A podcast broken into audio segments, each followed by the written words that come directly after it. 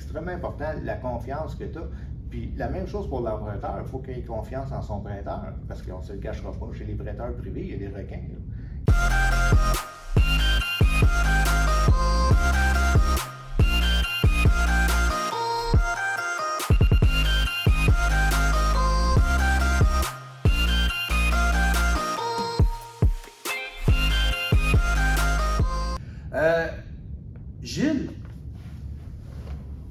Tu as écrit, tu as une autre facette à ta Ah, carrière d'immobilier. hein. C'est sûr hein. qu'avec tout ce que tu as pu faire, euh, euh, coach aussi au Club d'investissement immobilier du Québec depuis au moins une douzaine d'années, tu as laissé ta marque chez des centaines d'investisseurs au niveau de, de pratiques saines de gestion immobilière.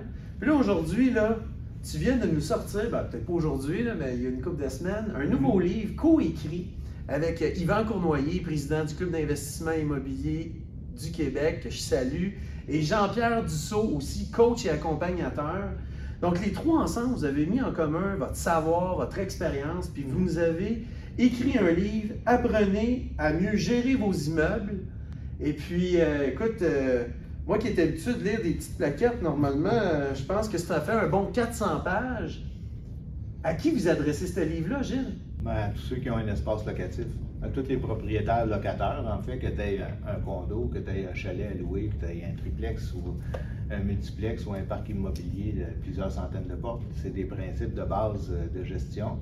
Il faut se rappeler que ce livre-là, écoute, c'est quand tu commences à l'écrire que tu te rends compte que la gestion, c'est large, c'est grand. Puis un bon, un bon gestionnaire, c'est un homme orchestre incroyable. Quand tu commences à penser à tout ce qu'il doit voir, tout ce qu'il doit connaître, Fait on fait le tour, on, on, en, on en couvre une bonne partie, puis c'est pas théorique.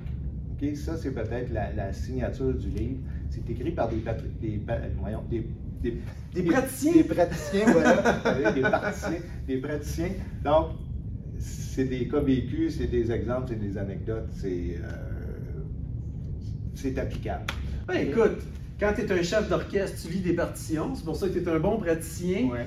Euh, écoute, euh, j'ai eu l'occasion peut-être de, de le lire en diagonale avant notre, euh, notre, notre entrevue. C'est sûr que je vais le lire, étant donné que moi aussi, euh, j'ai besoin d'avoir les bons trucs, les bonnes techniques en matière de gestion immobilière.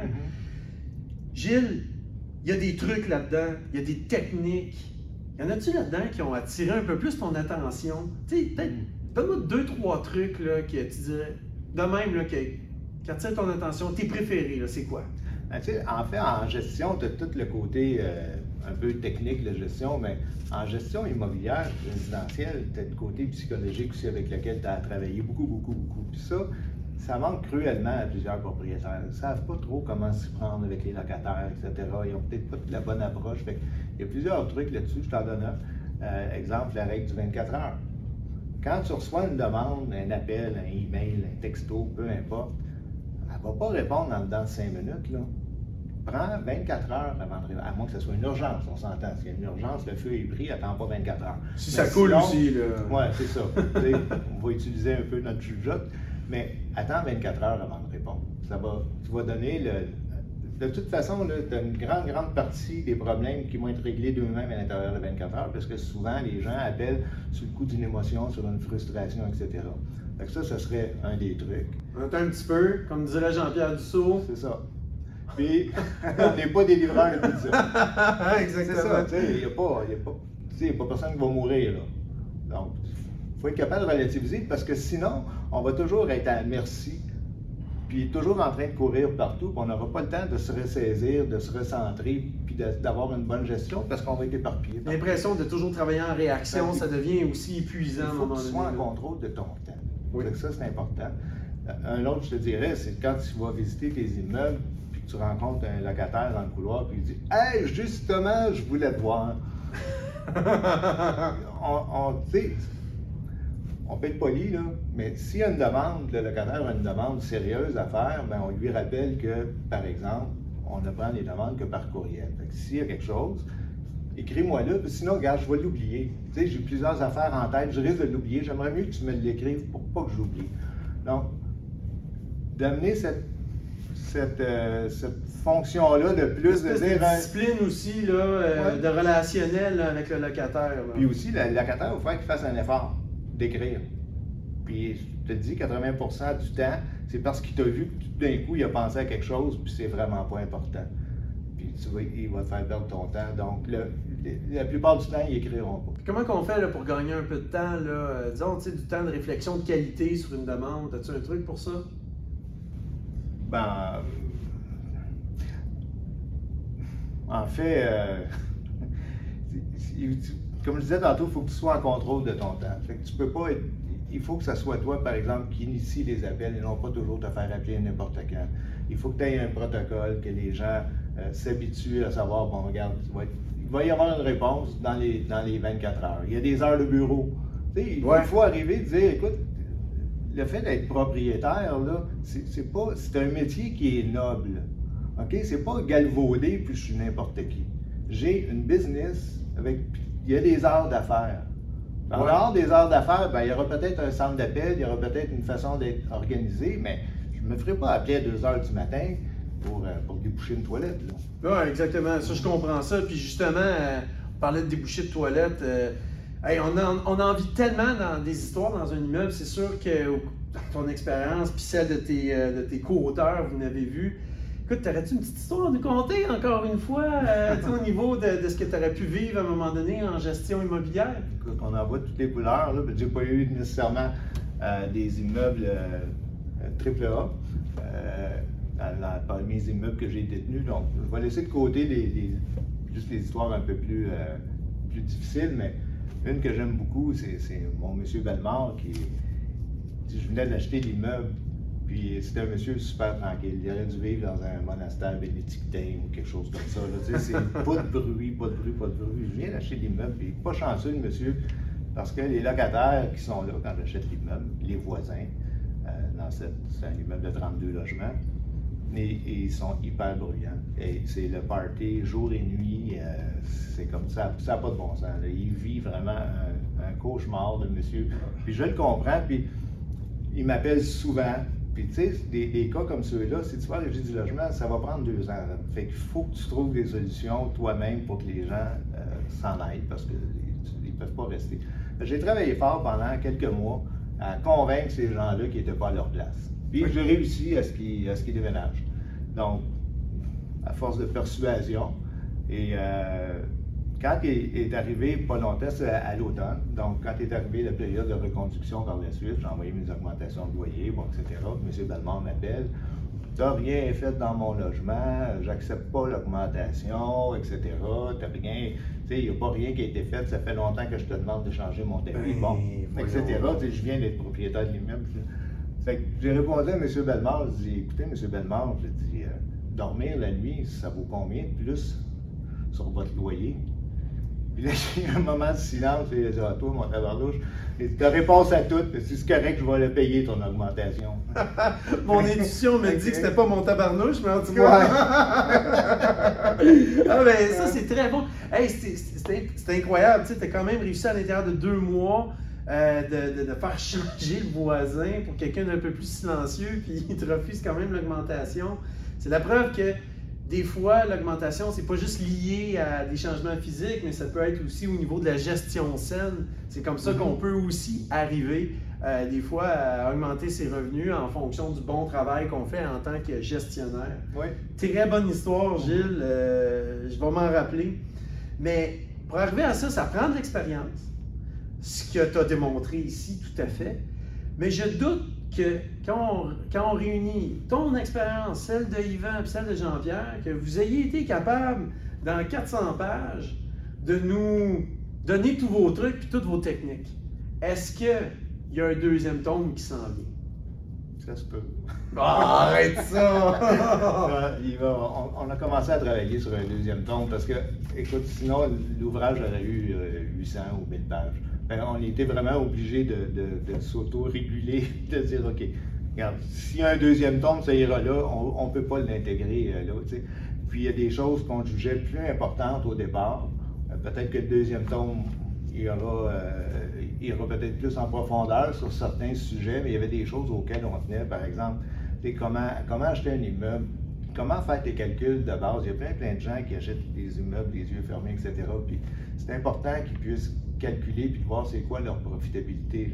Ben, l'immobilier a tellement évolué dans les justement 12 dernières années. Euh, on, le voit, que, mm-hmm. que ce soit le financement qui a évolué, la clientèle.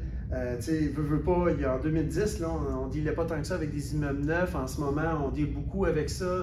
Qu'est-ce que ça a comme impact sur le marché? Qu'est-ce que ça a impact, qu'est-ce que ça a comme impact sur les ratios d'acquisition et tout? J'ai très hâte de lire là-dessus. Euh, c'est quelque chose, évidemment, qu'en tant que courtier, ça me passionne. Tu sais, toi, tu es dans les multiplex. bon, les revenus et dépenses, ça va, mais quand on regarde, tu sais, du côté des triplex ou des plus petits immeubles, les multiplex, les gens qui achètent sans, sans faire de visite des lieux, sans faire d'inspection, euh, en, payant une surenchère, à un moment donné, oui, je vais peut-être faire de l'argent dans 25 ans, mais tu sûr que tu vas faire de l'argent en attendant, ça va te coûter combien par mois? J'ai l'impression que ces méthodes-là, c'est assez incompatible avec toi parce que justement, euh, ça fait des années que tu enseignes euh, la, vérification diligente. Donc, là, quand tout le monde prend ah ces coins ronds-là, ça, doit te faire dresser le poil, ses bras. Oui, puis les oreilles me frisent.